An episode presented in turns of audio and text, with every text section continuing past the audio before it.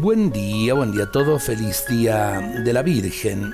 Imagina el corazón de una mujer incapaz de odiar, que nunca elige la violencia. Es una mujer que no tiene lugar para el rencor o la venganza, que siempre opta por la comprensión, el perdón, la fraternidad. Así es María la Inmaculada.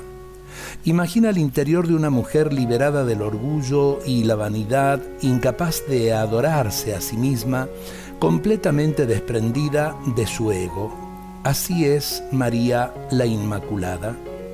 Imagina una mujer totalmente enamorada de Jesús, cautivada por el Señor hasta el fondo de sus entrañas, estremecida de gozo por la presencia de Dios en su vida. Así es María la Inmaculada.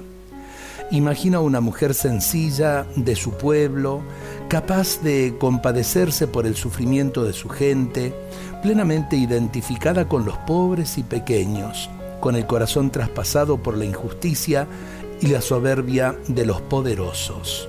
Así es María la Inmaculada. Creo que vale la pena tener en cuenta sobre todo esto último, ¿no? El corazón de María capaz de compadecerse por el sufrimiento de su gente, plenamente identificada con los pobres y pequeños, con el corazón traspasado por la injusticia y la soberbia de los poderosos.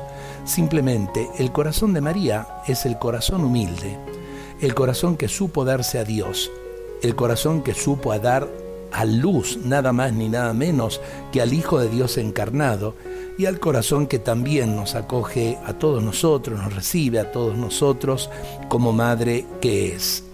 La cercanía de María siempre nos anima a vivir con fuerza y esperanza nuestras vidas. Dios nos bendiga a todos en este día.